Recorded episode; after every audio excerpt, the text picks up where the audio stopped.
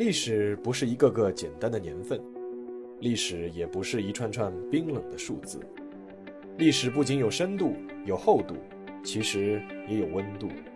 行事有态度，做人有温度。我是馒头大师，欢迎来到历史的温度。让我们读懂过去，活好当下，坦面未来。各位听众朋友们，大家好，欢迎来到馒头说历史的温度。今天呢，我们继续拍案惊奇这个栏目。今天要讲的这起案件发生在香港，主要犯罪人无论是涉案金额还是猖狂程度，港媒当初称他为“世纪贼王”，恐怕也不算太夸张。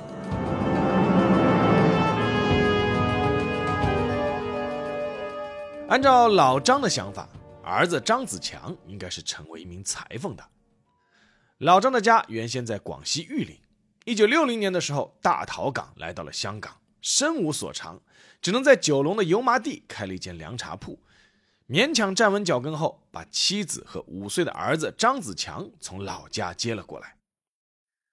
如今的油麻地已经和旺角、尖沙咀一起组成了九龙最繁华的油尖旺区，但是在几十年前还是一片滩涂之地。居住在这一片区域的都是平民，三教九流，龙蛇混杂。张子强就是在这样的一个环境下长大的。为了补贴家用，老张还兼售赌马的彩票，所以店铺里经常有形形色色的人走进走出。张子强从小就耳闻目染了各种江湖轶事，又接触了不少大哥，没多久就心生向往，并且身体力行，成为了某位所谓大哥的小马仔。帮助沿街兜售赃物，或者传送一些物品或消息。有几次任务完成的不错，大哥难免要甩出几张钞票来打赏。尽管只是几张薄薄的票子，但已经让张子强发现，这样来钱要比父亲苦守凉茶摊要容易太多了。父亲老张没什么文化，信奉“棍棒之下出孝子”，虽然平时没有少毒打张子强，但至少还是希望儿子能够走正道。所以托人把他送进了一家专做西装的裁缝铺，希望他之后能够学一门手艺，安家立业。一开始，张子强确实也是认真做一个学徒的，但裁缝铺经常会收到一些有钱人定制高级西装的单子，再加上跑腿去人家家里送衣服之类的经历，让学徒张子强的心态再一次产生了变化。他发现了一个他之前完全不知道的富人世界，原来有钱人的生活是这样的。面对这样的刺激，张子强得出了一个结论：有钱人的钱都是通过黑社会来的，只有干黑道才能快速积累财富，不然一辈子别想出人头地。张子强第一次被警察传讯的时候是十二岁，当时他确实是有些害怕的，但很快那种恐惧感就过去了。十六岁时，张子强已经有了第一次坐牢的经历，罪名是打架伤人。那时候他已经是附近街区小有名气的混混了。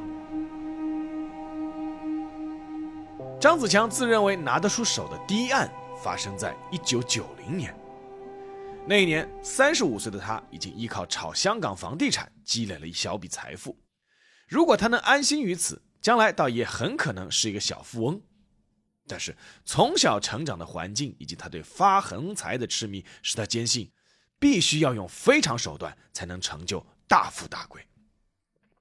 这一年的二月二十二日，香港爆发了一桩轰动一时的案件：一辆运送劳力士手表的货车在半途被劫，车内价值近三千万元的劳力士手表被劫匪洗劫一空。这桩劫案背后的策划者就是张子强。此时的张子强不光手下有一批亡命之徒，更是得到了两位得力助手。一个助手叫胡书记，文化程度不高，但是喜欢看《三国演义》，有喜权谋，是张子强踏入黑道的引路人之一，更是被认为是张子强的狗头军师。他的江湖绰号叫“腐鼠”。另一个助手叫罗艳芳，她是张子强的妻子，两人偶然邂逅，互相赏识，结为夫妻。罗艳芳虽然只有高中学历，但也比从小没有接受过正经教育的张子强要强不少。而且罗艳芳心思缜密，考虑周全，更是让张子强言听计从。劳力士手表抢劫案就是罗艳芳以安保公司文员的身份卧底套来的行车路线。劳力士手表作为著名的硬通货，销赃并不困难，所以让张子强获益不菲。而这次的抢劫也彻底打开了张子强心底的潘多拉魔盒，这样来钱也太方便了。一九九一年七月十二日，张子强指挥他的团伙又做了另一件惊天大案。通过罗艳芳在安保公司提供的路线图，张子强带人在香港启德机场附近抢劫了一辆由这家安保公司负责押运的银行运钞车，绑架了押运员和司机等四人。将车开到僻静处，一共是抢走了一点六亿港元，这是香港有史以来银行抢劫的最高纪录。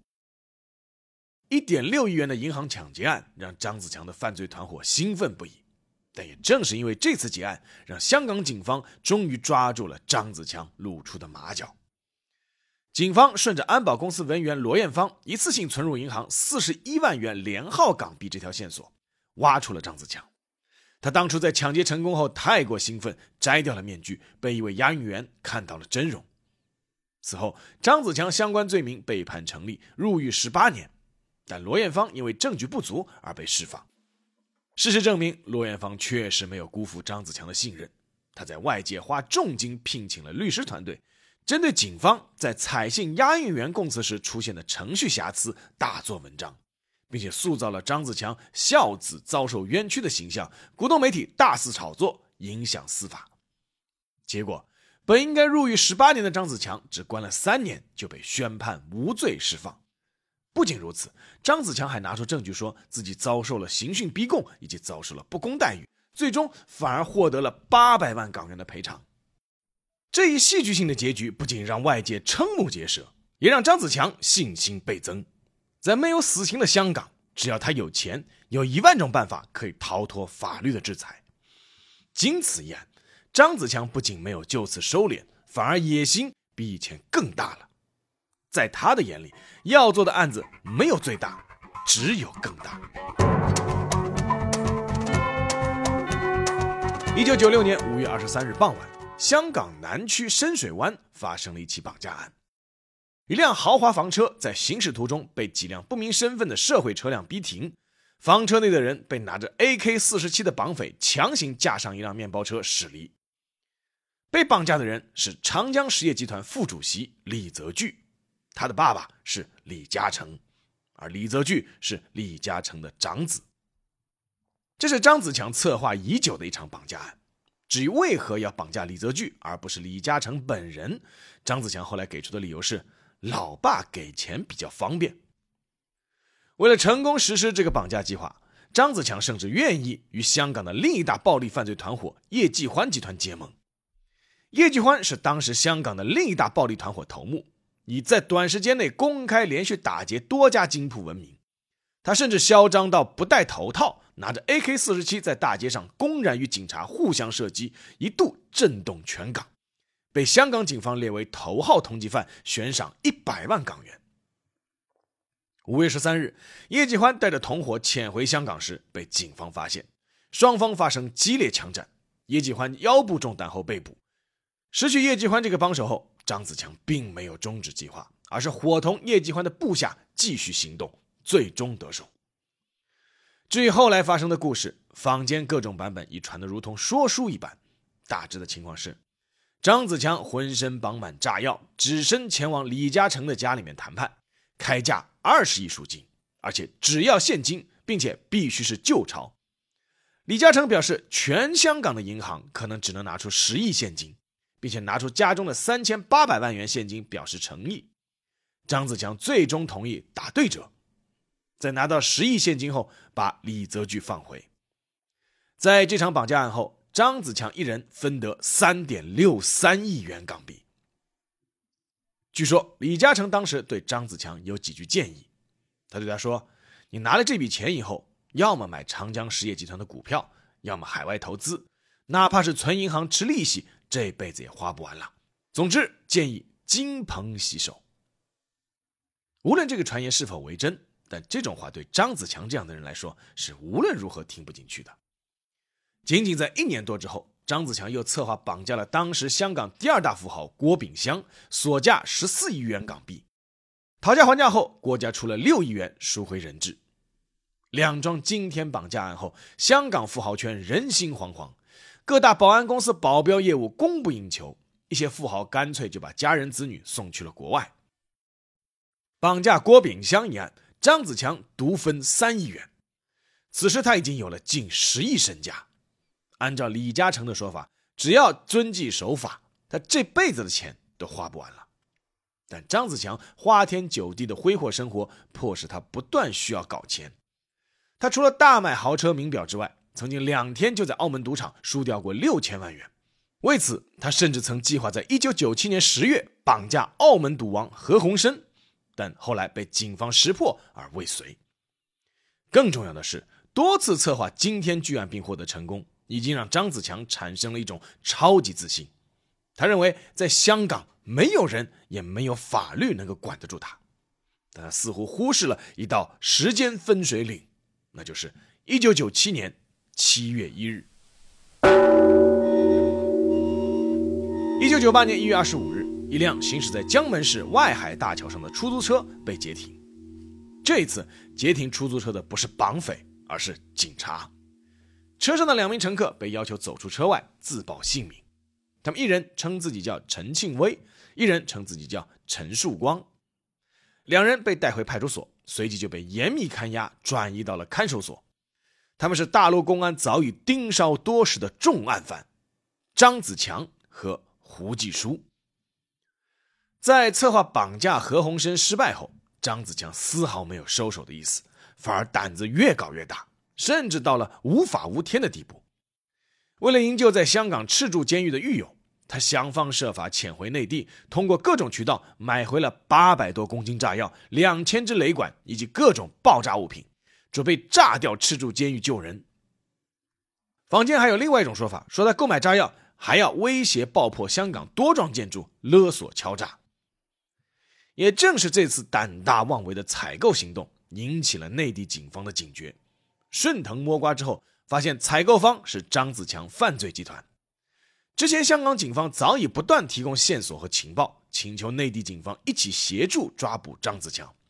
于是，由国家公安部刑侦局局长张晶和广东省公安厅厅长陈少基亲自坐镇，一张恢恢天网在张子强及其党羽头上全面铺开。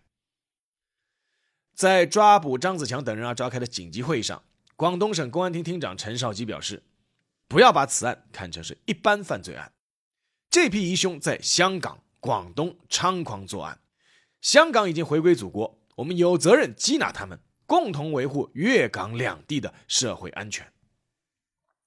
当时，张子强和胡继书已有所警觉，一直在珠海、深圳和江门等地四处流窜，试图干扰警方追踪。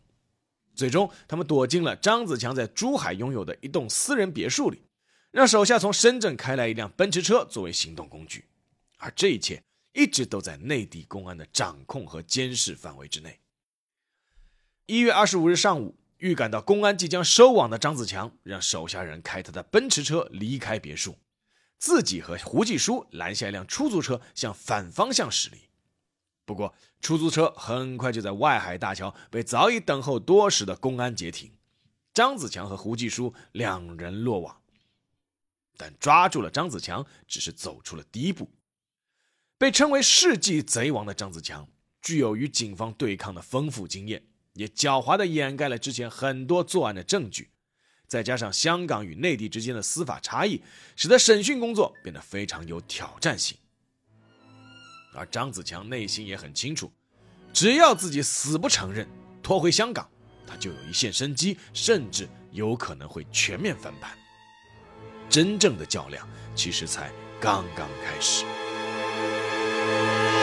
在广东的看守所里，张子强曾开出过一千万元的价码。由于张子强犯罪团伙属于严重暴力团伙，且屡次犯下重大案件，所以武警广东总队高度重视，派出一百一十六名经过严格挑选的武警，对在押的张子强犯罪团伙进行了严密看守。即便如此，满怀信心的张子强一进看守所就曾放言：“一个月搞定他们。”为此，他曾向看守他的某祖姓哨兵开出了一千万元的价码，条件只要帮他向外界传个信儿。在坚信前世万能的张子强看来，这样的价码不可能有人不动心，但换来的却是哨兵的拒绝和严厉呵斥。在审讯的最初阶段，张子强根本就不肯承认自己的身份，一口咬定自己叫陈庆威，并且表示自己根本不知道为什么会被捕。办案人员报出他的详细家庭背景、地址以及妻子情况，并向他告知。公安机关直到弄清对象的真实姓名和身份之后，才开始计算羁押时间。张子强看过相关法律条文后，才勉强承认自己的真实身份，但对自己犯过的案件闭口不提，对办案人员大谈他的人生哲学、处世之道和致富秘诀。与此同时，办案人员也不急于主攻，而是侧翼包围。在逮捕张子强之后，内地公安经过半年的缜密侦查和撒网。先后逮捕了三十二名涉案人员，其中有十八名香港居民。在这三十二名涉案人员中，办案人员先选取意志薄弱或认罪态度较好的人进行突破，慢慢掌握了张子强的大致犯罪证据。在掌握了大量犯罪证据之后，办案人员再开始强攻张子强，但采取的还是软硬兼施的办法。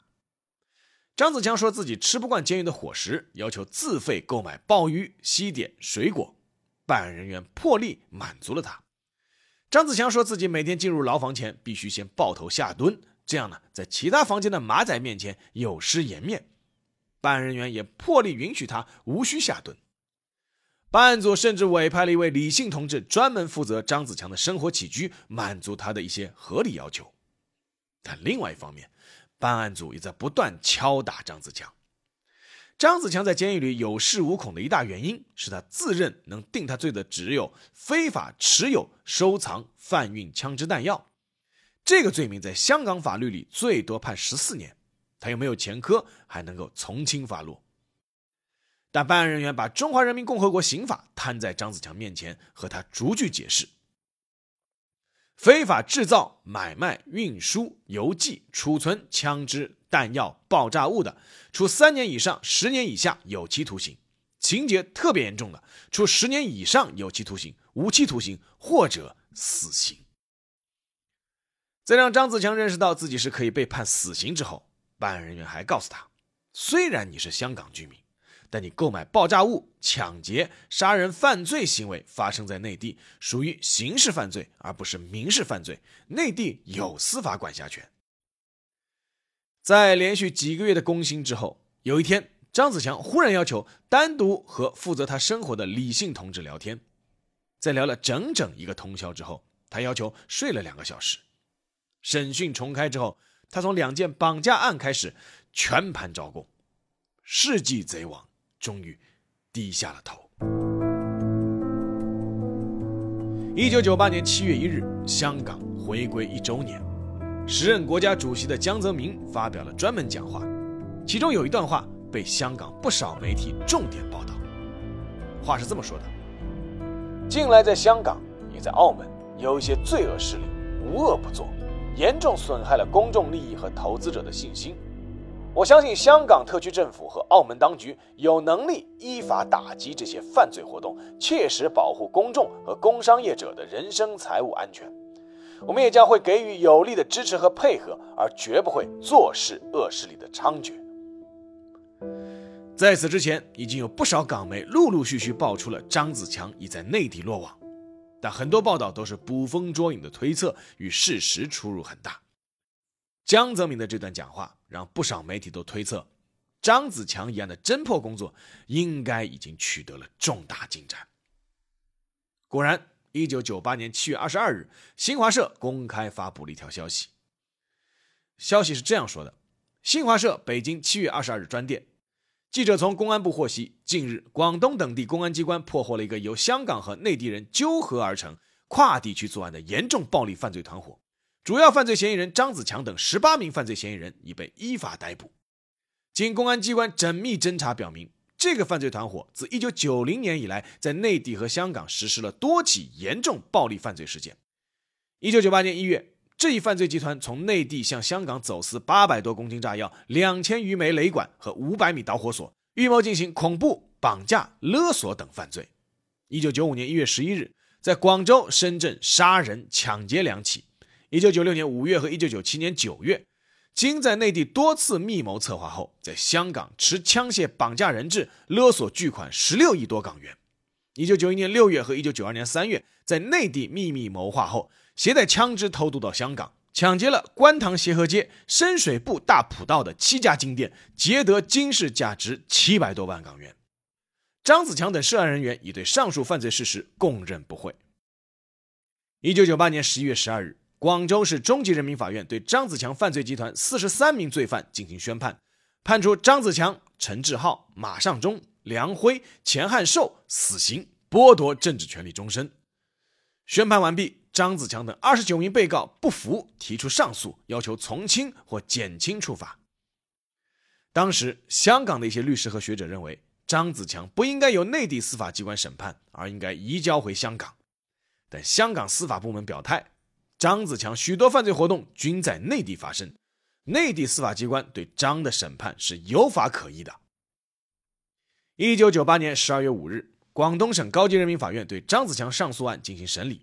对张子强等三十六人非法买卖、运输爆炸物、非法买卖、运输枪支、弹药、私藏枪支、弹药、走私武器、弹药、绑架、抢劫、窝藏一案作出终审判决，维持了广州市中级人民法院对张子强、陈志浩、马尚忠、梁辉、钱汉涛等五名主犯的一审判决，并根据最高人民法院的授权，依法核准其死刑。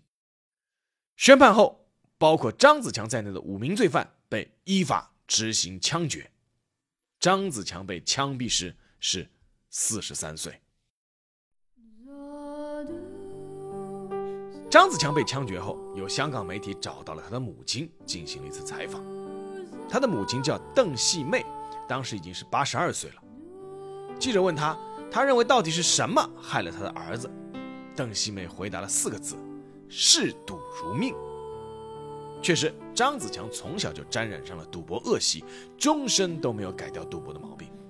来钱快，去钱也快，几千万、几千万的往澳门赌场里送。但造成张子强如此人生结局的，真的只有赌博吗？曾以张子强案为原型创作二十集电视连续剧的编剧周丽君，在接触了大量第二手材料后，写过一段话。他说：“因为穷怕了，所以当好日子真的到来。”他的母亲并不过问这份富裕到底是从何而来，他心安理得地住进了豪宅大屋，大大方方地将大包赃款拿去银行洗白，满心欢喜地向左邻右舍夸耀自己的好福气，得意洋洋地接受亲朋好友对独生儿子的恭维。事发后，他以老妪之名向特区首长恳请网开一面。面对记者，他大讲自己的强仔是多么多么的重亲情，多么多么的孝顺。实事求是地说，护子心切是每个母亲的本能，你很难去苛责一个文化程度不高的母亲做出的行为。但至少我们可以知道，把张子强的所作所为全部归结于嗜赌成性，这显然是不够全面的。当然，把他的问题全部归结于家庭教育的缺失，也是片面的。